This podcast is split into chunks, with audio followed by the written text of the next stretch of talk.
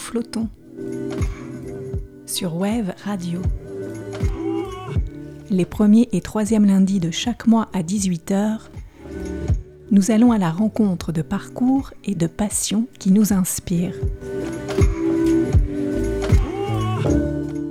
Voyager vers les hommes avec un appareil photographique et avec ses photos tirer un trait d'union entre des cultures a priori très différentes, tel est l'engagement humaniste du photographe Pierre de Vallombreuse qui est notre invité aujourd'hui. Pierre de Vallombreuse sillonne la planète depuis une quarantaine d'années et il se porte le témoin des peuples natifs, des peuples autochtones, souvent rejetés aux confins de notre humanité dont ils font pourtant partie et dont ils portent aussi la richesse. Avec ses photographies, Pierre de Vallombreuse nous rappelle que l'autre est avant tout un autre moi et que du bout du monde, cet autre voit aussi la même lune que nous. Bonjour Pierre. Bonjour Aline. Bienvenue au micro de Web Radio et merci de nous accueillir dans votre atelier à Paris. Je vous ai euh, qualifié modestement dans mon introduction de photographe.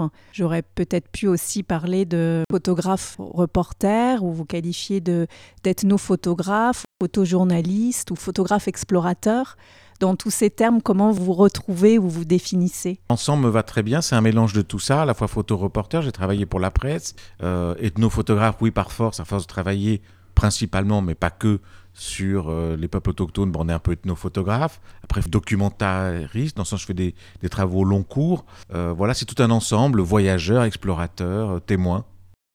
Alors Pierre de Vallombreuse, vous avez euh, publié des ouvrages, on peut voir tout votre travail photographique, on peut citer quelques-uns de ces ouvrages comme Peuple, Homme Racine, Souveraine, Une vallée. Vous avez aussi fait diverses expositions dans des musées, des galeries. Vous avez obtenu en 2017 le prix euh, Albert Kahn pour aussi votre travail.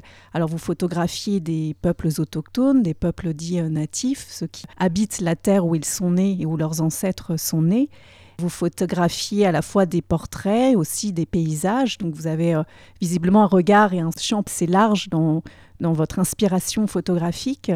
Et je voulais euh, comprendre avec vous comment ce goût pour la photographie s'est développé dans votre parcours et quand est-ce que ce déclic a eu lieu ou cette révélation a eu lieu pour vous pour trouver la, photographie comme un art d'expression? Alors c'était euh, c'était lors de ma deuxième année aux Arts Déco, troisième année. Les premières années aux Arts Déco, on vous fait faire tout. C'est-à-dire qu'on fait aussi bien de la sculpture, de la naissance de la vidéo, de, l'infographie aussi, c'était au tout début, de la, gravure, de la, scénographie. Moi, je me destinais, j'étais rentré aux Arts Déco pour faire de la, euh, du graphisme et euh, faire de l'illustration de presse. Je voulais être illustrateur de presse et faire de la bande dessinée. Donc, je me destinais vraiment à la branche de graphisme des Arts Déco. Et je, faisais un peu de photos en option. Et... Euh, je crois que c'est lors de ma deuxième année, j'étais vraiment perdu. J'avais une espèce de crise d'adolescence tardive, un peu voilà, j'étais entre deux eaux, je ne trouvais pas ma place. Je voulais vivre une grande expérience dans la forêt, dans une immense forêt. Peut-être pour m'y perdre, je ne sais pas, mais en tout cas, donc ça, m'attirait énormément. Je me suis toujours très, senti très bien dans la nature. Et euh, donc il y avait trois forêts, euh, je voulais les plus grandes bien sûr, et les plus où vivent en plus des, des peuples de nomades, de chasseurs-cueilleurs, puisque c'est la façon la plus humbles d'existence sur la planète et sont les gens les plus difficiles à trouver puisqu'ils sont, ils ne laissent que très peu de traces, on ne sait jamais où ils sont. Donc il y avait l'Amazonie, Bornéo ou la Papouasie-Nouvelle-Guinée. Et de fil en aiguille, suivant les livres que je lisais, j'ai mis mon dévolu sur Bornéo. Et euh, j'ai la chance de découvrir, en lisant des magazines de voyage, une petite annonce qu'il n'y avait pas Internet. Donc, C'était à la fin des années 80. Oui, fin des années 80. Et je découvre un, une petite annonce avec une agence qui organisait toute petite agence, des voyages très spécialisés, peu de monde, dans des endroits assez reculés, avec un peu un spécialiste. Et là, il y avait un, un apprenti ethnologue qui, pour financer son terrain, organisait deux voyages au cœur de Bornéo, à la rencontre des Pounanes nomades, et euh, donc un voyage d'environ 15 jours ou 20 jours. On commence bien sûr à partir sur le grand fleuve, le Baham, et donc euh, je crois que c'est la deuxième nuit, donc on est dans un petit hôtel, euh, et, le matin tôt, je me réveille, je sors sans réveiller les gens, et euh, il devait être genre 4h30, 5h du matin, et je m'assois au bord du fleuve. Et, euh, et là, j'ai tout d'un coup la brume se dissiper, je voyais des montagnes au loin, des oiseaux. J'ai une espèce de, de, flash lumineux. Espèce d'orgasme cosmique, vous savez, où tout d'un coup, c'est pas tout est aligné, le corps et l'esprit, d'une espèce de lumière comme ça, et c'était une évidence. C'était la. C'est la promesse de, de une révélation, la promesse d'aventure infinie de voilà le, le, ces, ces, montagnes là-bas que je voyais de temps en temps étaient riches d'aventures, de rencontres, d'expériences incroyables. Et je me dis mais voilà ma vie ça va être ça et ça ne s'est jamais arrêté depuis. Et donc depuis vous avez laissé les, les stylos, les crayons pour aller vers les films argentiques à l'époque j'imagine et, l'appareil photographique. J'ai appris j'avais mon appareil photo, j'ai fait des photos en rentrant, je rentre à Paris et là, j'opte pour la section photos aux Arts Déco. Et surtout, je vais voir le magazine Terre Sauvage. Et le magazine Terre Sauvage, moi, mes photos me disent sont très médiocres, il manque plein de choses. Ok. Donc l'année prochaine, je repars, mais cette fois-ci tout seul à Bornéo. Je prends un petit avion qui m'emmène dans une mission au cœur de l'île. Et donc, je suis retourné là-bas, j'ai fait des photos. Et là, j'avais tout fait tout seul. Et euh, je savais que, que, voilà, ma voie était tracée. Donc, en rentrant, et là, je suis à ma première année de, de photo, Terre Sauvage me dit oui, on prend le reportage. Donc, déjà, en première année de photo, je publie. Et l'année qui suit, pendant la section photo, j'entends un Anglais qui était là qui dit Je reviens de Palawan, où j'ai fait des photos d'une tribu qui vit dans des cavernes. J'entends ça, et du fond de la classe, où j'étais toujours un peu mal dans ma peau, très taiseux, je voyais peu de monde, je produisais peu de boulot. En gros, j'étais en attente d'une révélation. Et donc, j'y vais l'année qui suit, je vais là-bas. À l'époque, il n'y avait pas de route sur l'île, sur, euh, sur toute la partie sud, donc c'était vraiment une expédition. Il fallait 10 jours pour arriver dans, au cœur de, dans la vallée. C'était la saison des sèches. C'est des gens très simples agriculteur, adorable, on rigole beaucoup, commence à mettre à prendre quelques mots, mais pas de caverne. Et je pose la question parce que j'avais pris deux Philippins de la côte, dont un est un ancien militaire, parlait l'anglais. Ils me disent mais non, mais c'est normal, c'est la saison des pluies, c'est en septembre qu'on est dans les cavernes. Septembre, octobre, novembre. Donc je rentre aux Arts Déco. Mi-septembre, je disparais. je disparais, je ne donne aucune nouvelle. Et je vais passer euh, un mois euh, ou un mois et demi tout seul dans la vallée. Mais qu'est-ce qui vous attirait tant dans l'idée de caverne? C'est l'idée d'être un peu reculé du, monde, d'être dans un bah, espace clos, loin à partir du moment où je me suis intéressé au peuple autochtone, les premières années, on est dans une quête d'hyper-exotisme. On veut tout ce qu'il y a de plus exotique, de plus reculé, de plus loin, de, en gros de nous, et d'essayer de renouer avec des choses, euh, j'aime pas le mot primitif, mais très originelles. On essaie de presque soi-même se retrouver, dans, essayer d'aller chercher un ailleurs en nous-mêmes. Donc euh, il y avait un peu ça. Donc toujours, alors des gens qui vivent dans des cavernes, dans la jungle, c'est tellement rare, c'est tellement rarissime. C'est remonté très loin dans le temps. Donc je dis c'est pour moi là. donc il fallait que j'y aille. Et là donc la deuxième voyage, on arrive, c'est la pluie, on descend dans la vallée, on est rincé parce qu'on a marché la gadoue, enfin bref. Et il faut escalader une falaise calcaire comme ça, couverte de végétation il y a des, arêtes rocheuses, on passe d'un endroit à un autre, il y, a des, petits ponts qui sont faits, en gros c'est trois branches, ce qui fait que s'il y a une alerte, un danger, c'est-à-dire que genre des, des, rebelles qui veulent venir, ils enlèvent ça, personne ne sait qu'en allant plus loin, il y a des gens même qui habitent là-dedans. On monte, on monte, on monte, et puis au bout d'un moment, j'entends boum, boum, boum, on se rapproche, et tout d'un coup on surgit dans une caverne géante, dans laquelle il y avait des habitations, des gens, un feu, un homme qui jouait du gong. Et là, je me suis assis. Et deuxième flash lumineux dans mon existence, c'est les deux seuls, en extase. Et je me suis dit, je touche quelque chose de tellement magique et sublime que je, pourrais, je pouvais mourir maintenant. Si je meurs, là j'ai touché déjà dans mon existence un moment de, de, de, de plénitude, de beauté euh, absolue. Et c'était là, je voyais ça, j'avais, j'étais témoin de quelque chose. Et je ne savais pas, lors de ce deuxième voyage, que j'allais y consacrer toute ma vie, puisque maintenant, ça fait 30 ans que je vais dans la vallée.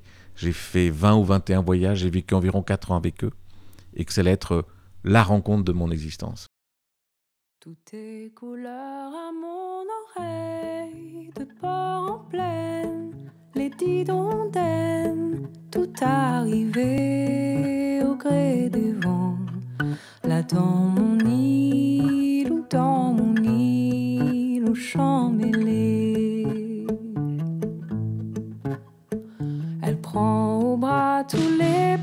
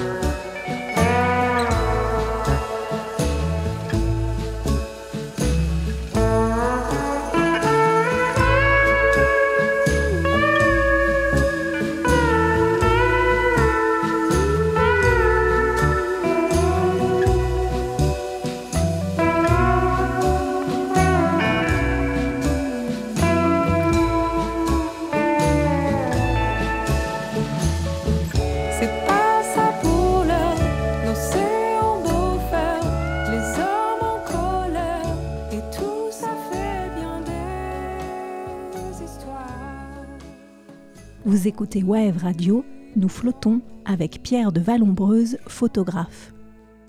Pierre de Vallombreuse, vous avez euh, suivi une quarantaine de peuples autochtones. Vous avez voyagé dans les quatre coins du monde, que ce soit en Asie, en Indonésie, aux Philippines, en Afrique, en Amérique du Nord, au Canada, au Groenland, aux îles euh, Palawan, aux Philippines, où vous nous avez évoqué euh, cette révélation très importante pour vous amener dans tout ce travail photographique que vous faites. Comment vous découvrez ces peuples et comment vous préparez vos voyages? Comment euh, cette recherche se fait en amont? Alors les premières années, j'étais extrêmement studieux.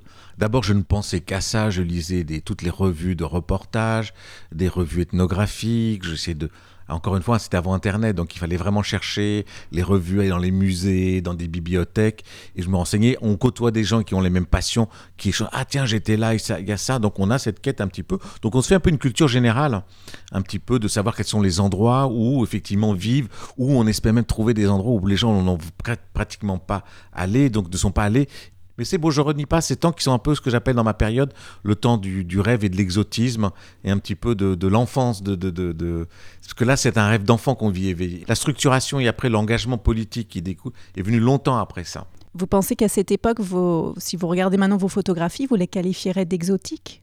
Oui. Oui? Oui, parce que on est, je voulais être dans le rêve. Et ce rêve était que m'offraient ces gens-là, et c'était leur vie, c'était la beauté, c'était un petit peu de c'était un peu, euh, oui, une espèce d'exotisme ethnographique, reportage, mais voilà, qui, qui, était un peu de susciter l'intérêt en faisant rêver les gens un peu. Voilà, il n'y avait pas encore ce, ce qui est cet engagement euh, euh, qui est venu après, quand j'ai vu trop ces peuples que je, avec qui je vivais, que je voyais, étaient souvent, et la plupart, hélas, agressés de plein de façons, que ce soit par pour prendre leurs terres, par des missionnaires, pour les convertir, euh, pour les réduire à une espèce de sous-prolétariat dans des plantations, enfin, euh, voire des génocides, voire des assassinats pour piquer leurs terres, des compagnies minières, des, compagnies forestières. Donc quand on voit les gens qu'on aime se faire avoir d'une façon ou d'une autre, il y a un moment donné, je pouvais plus être dans cette espèce de rêve qu'on vendait dans les magazines, et on vous fait rêver avec de belles photos en couleur sur des gens qui sont en survie. Donc du coup, ça a accompagné ma métamorphose changement en noir et blanc. Noir et blanc m'a permis d'être beaucoup plus... Euh, c'était... Euh, m'a mon, mon, mon, passage au, à l'engagement plus politique, puisque j'ai toujours parlé après. J'ai passé plus de temps à témoigner des, euh, des véritables conditions dans lesquelles vivent ces peuples-là, que ce soit des génocides au Sud-Soudan, l'insurrection zapatiste au Mexique, la guérilla oubliée des Papous, et de leurs combats de la prédation, la misère, la détresse psychologique des Inuits au Canada, avec là où il y a le plus fort taux de suicide chez les enfants dans le monde, à aborder vraiment leurs problèmes et des grands enjeux. Et c'est intéressant ce passage euh, de la couleur au noir et blanc. Ça traduit vraiment, de ce que je comprends, un changement de posture et de regard pour vous de comment utiliser ou vous exprimer par la photographie. Je trouve que ça traduit aussi une certaine euh, posture du photographe, là, de vouloir euh, peut-être être plus neutre et aussi peut-être de laisser celui qui regarde la photographie de composer lui-même sa propre couleur. En Ça permet d'aborder la situation, de montrer d'autres choses. En noir et blanc, on montre d'autres choses et euh, on peut, dans cette subjectivité aussi, prendre un parti pris qui était moi de les unir. C'était par paresse que je faisais de la couleur, parce que c'était de la diapo, je n'avais pas les développer, et que c'était ce que voulaient les magazines pour qu'ils les publient tout de suite. Je n'avais pas encore saisi et maintenant, je, maintenant, je retravaille. J'ai basculé dans la couleur, mais je travaille depuis maintenant 4 ans. Je suis revenu à ça. À part temps en temps, j'ai fait quelques reportages pour des magazines couleurs de voyage ou, de, ou même de guerre. ou des, des, J'étais reporter de guerre pendant un moment. Je faisais de la couleur. Mais sur les peuples, voilà, j'ai très vite shifté au, noir et blanc. J'ai réussi à l'imposer à Géo qui voulait pas, à Grand Reportage, Terre Sauvage, qui publiait pas du noir et blanc pour ces sujets-là. Et euh, mais ça me permettait de d'unir de, tout ça et les photographes qui m'ont le plus marqué euh, profondément, euh, enrichi, et euh, c'est Joseph Koudelka, Cartier-Bresson. qui travaillait beaucoup en noir et blanc. Toujours en noir et blanc. Que en noir et blanc. Jane Smith, enfin, voilà mes grandes références, c'est des, vraiment des, photographes que j'admire et qui c'était vraiment le noir et blanc. Et vous avez évoqué un beau terme à propos de votre travail photographique, vous avez évoqué le terme d'unir, que vous avez cette volonté d'unir en quelque sorte des, humanités différentes, mais qui font partie de la même grande famille euh, humaine. Je trouve que justement, quand on regarde vos photos, l'idée d'utiliser le noir et blanc, ça donne aussi cette impression que vous effacez un petit peu en tant que photographe dans le sens où vous essayez vraiment de créer un pont et un lien entre la personne photographiée et puis celui qui va regarder la photo. Et on a vraiment l'impression que vous êtes là comme un, en quelque sorte un passeur ou que vous nous tendez la main à chacun, de, celui qui est sur la photo et celui qui va regarder la photo, et que euh, voilà, vous essayez vraiment de créer ce lien euh, subtil. Et quelquefois, je trouve aussi que dans certaines photos, on peut avoir aussi, quand on, regarde notamment euh, certains de vos portraits, on a envie d'aller vers l'autre. En effet, on, cherche presque le regard de, l'autre dans la photographie. Et je trouve que c'est vraiment quelque chose de très subtil que vous réussissez à créer, ce lien-là entre celui qui regarde et celui qui est photographié, comme si les regards se cherchaient. Et ce sont en effet des cultures très différentes euh, qui sont là mises en abîme l'une et l'autre en fait. Il y a vraiment cette, euh, oui, cette démarche de mettre en relation des altérités, des cultures très différentes. Je ne sais pas si le thème de passeur ou mise en lien ou relieur. Oui, passeur, c'est très bien. mais moi, mon travail, c'est, pas, d'être passeur, tout à fait. Pourquoi j'ai fait de la photo? C'est que tout d'un coup, dans ce, le jour où je me suis revenu à Bornéo, je me suis dit, mais finalement, les histoires que je veux raconter aux gens, je vais les vivre. C'est d'autant plus fort. Donc, euh, euh, au lieu d'être dans ma table à dessin, imaginer des histoires et de la raconter aux gens, je vais les vivre. Donc, c'est coup double. Donc, forcément, je vous raconte une histoire. Donc, je crée un lien. L'idée, c'est d'être un passeur. Les histoires que je vous montre, c'est pour les gens. mon, mon, travail s'arrête à partir du moment où il est vu. Et là, la, la, la mission, je dirais, est accomplie.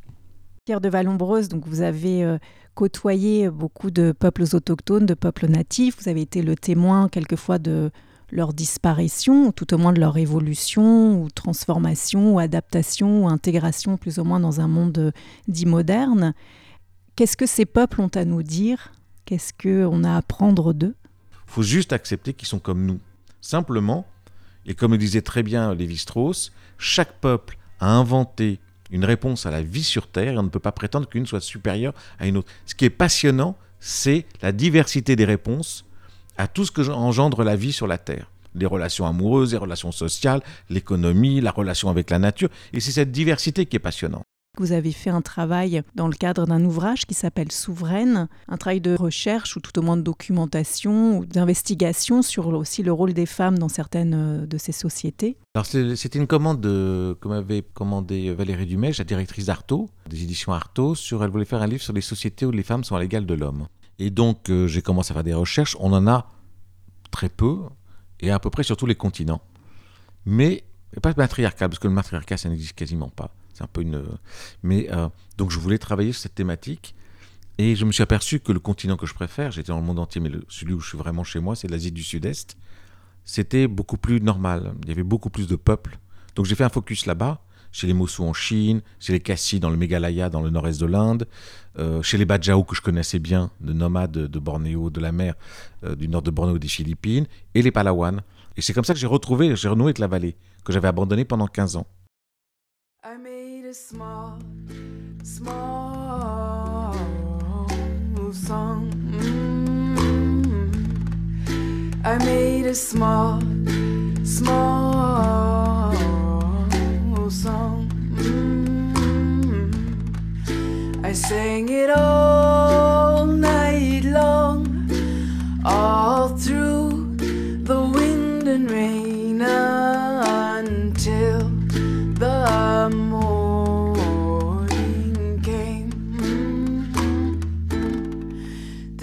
song is my small song. This song is my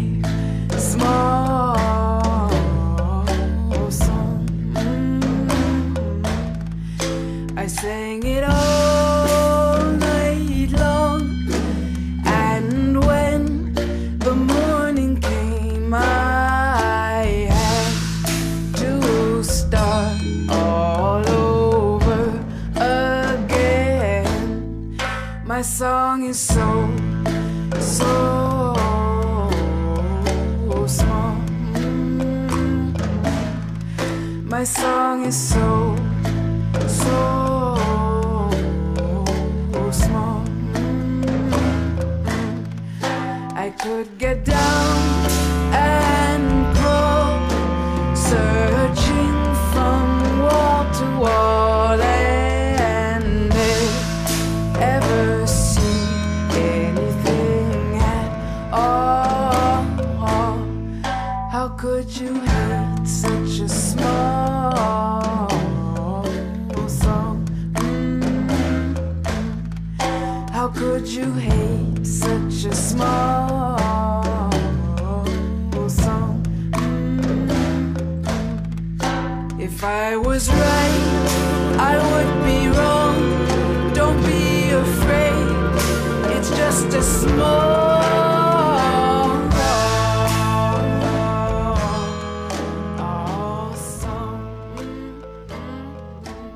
Écoutez Wave Radio, nous flottons avec Pierre de Vallombreuse, photographe. Quand on regarde vos photos, on peut voir des, des scènes comme ça prises sur le vif, où on se dit, pour photographier ce type de scène, il a fallu apprivoiser et être apprivoisé peut-être aussi. Vous prenez vraiment le temps de rencontrer les, les Mhm. peuples et toutes ces personnes-là que vous côtoyez pour pouvoir ensuite les photographier. Ça ne doit pas être toujours facile de se faire accepter par des peuples qui en plus quelquefois sont en situation de souffrance ou peut-être sur la défensive, peut-être par rapport euh, à un photographe comme ça, occidental, blanc qui peut débarquer. Comment vous arrivez à créer cette, euh, intimité, cette proximité qui se, traduit vraiment dans vos photographies? Je pense que c'est un état d'esprit déjà. Donc quand je vais euh, rencontrer les gens, je me mets toujours comme à, la position d'être un peu un nouveau-né qui doit tout apprendre et tout découvrir. Et les gens le sentent quand on vient. euh, sauf quand de temps en temps, ça m'est arrivé une ou deux fois. Mais ça, c'est quand j'ai des intermédiaires.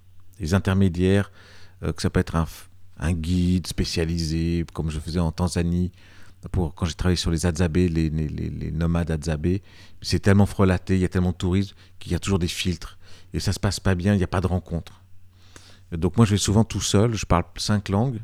Donc euh, ça me permet, je parle le palawan, l'indonésien, l'anglais, l'espagnol, le français. Avec les héritages néo, enfin, coloniaux, ça permet de voyager dans beaucoup d'endroits. J'essaie de seul. Donc c'est prendre le temps d'expliquer et de parler avec les gens et de dégager quelque chose. Alors des fois c'est long, pas long, jamais jamais été très long. Des fois c'est immédiat, il y a une espèce de connexion. On raconte les enjeux de la dette photographiée ne sont pas les mêmes pour certaines personnes. Pour d'autres c'est plus compliqué. Et euh, donc euh, c'est un état d'esprit. Moi j'arrive, je tourne mon appareil euh, et je suis curieux de rencontrer les gens. Je suis assez doux, donc je suis pas directif, je suis pas violent. Je, j'essaie d'être discret et en même temps très présent. La suite, c'est d'être très présent pour ne pas entourlouper les gens avec un téléobjectif de loin, faire des photos. Moi, j'ai que des focales courtes, j'ai un 35, 28, 50. Donc, je fais des photos vraiment très proches des gens. Et donc, euh, les gens sentent quand on vient les rencontrer pour de bonnes, bonnes raisons. Après, quand il y a des conflits, même si la connexion aurait pu être difficile en temps normal parce que la société n'est pas la même, ils, ont, ils sont dans l'urgence, ils sont dans l'agression, donc ils sont contents qu'on s'intéresse et qu'on va témoigner de leur combat. Donc c'est très variable, mais euh, je pense que c'est ce qu'on dégage. En vous écoutant, Pierre de Vallombreuse, je comprends que vous avez euh, choisi euh, finalement le- la photographie et l'exploration comme mode de vie. Et je me demandais comment vous arriviez à gérer peut-être cette bascule émotionnelle qui doit se faire avec tous ces jeux de départ, d'aller-retour, puisque vous prenez le temps d'aller à la rencontre de ces peuples, de, de vivre avec leur, euh, leur confort, leur code. Et puis il faut revenir aussi en région parisienne ou ailleurs.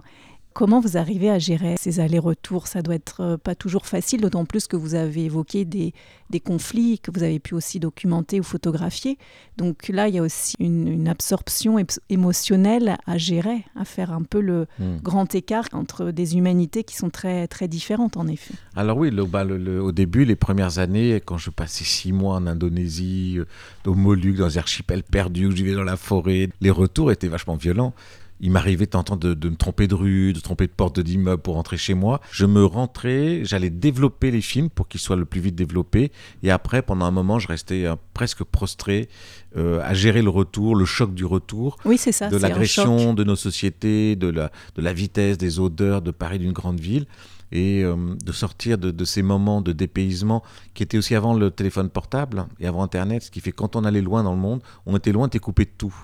On pouvait mettre la main sur un petit jo- journal local, le Jakarta Post au Moluques, où il y avait une page sur l'international. Donc voilà, j'étais vraiment dans ma bulle. Et j'étais vraiment dans la rencontre et dans le pays, dans le temps présent. J'étais dans, la dimension géographique présente. Quand j'étais dans la vallée pendant six mois, je crois que euh, le mur de l'Est s'est effondré, je sais pas. Et c'était difficile à vivre et en même temps merveilleux.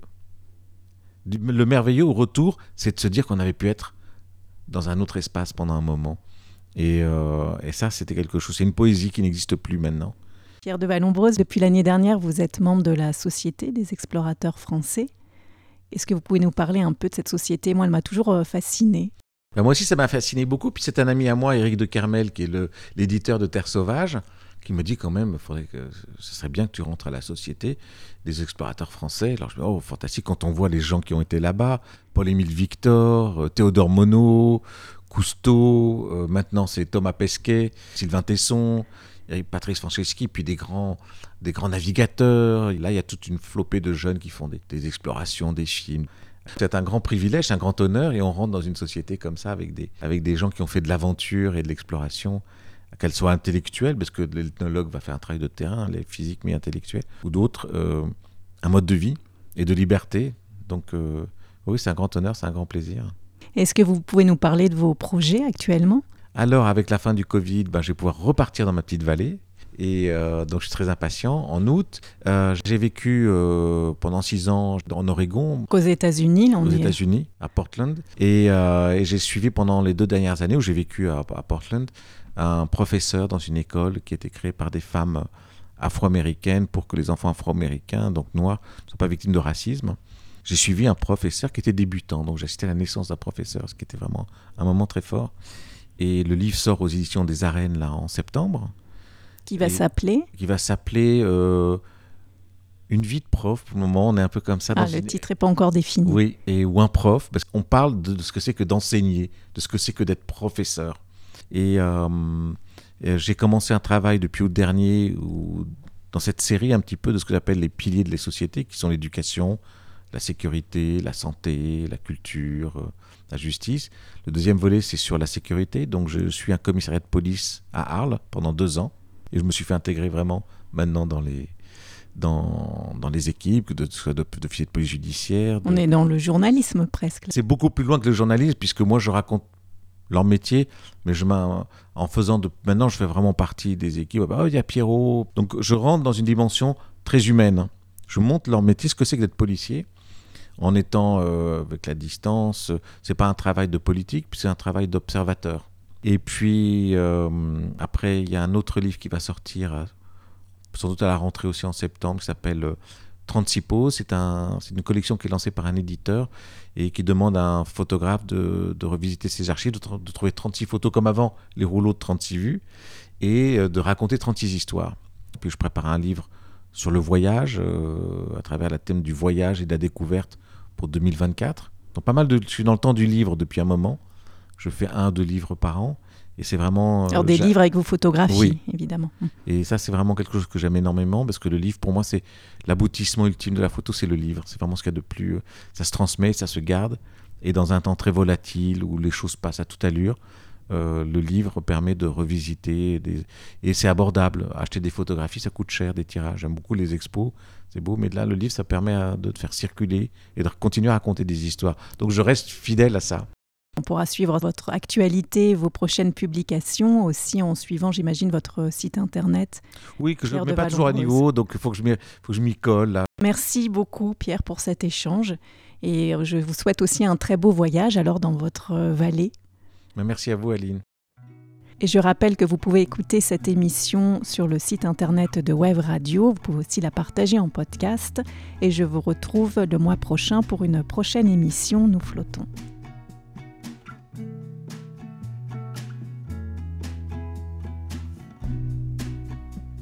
Try for anyone Cover me in sugar, natural. I need the liberty. And I people that I've been. Don't waste one. Hopefully, sugar.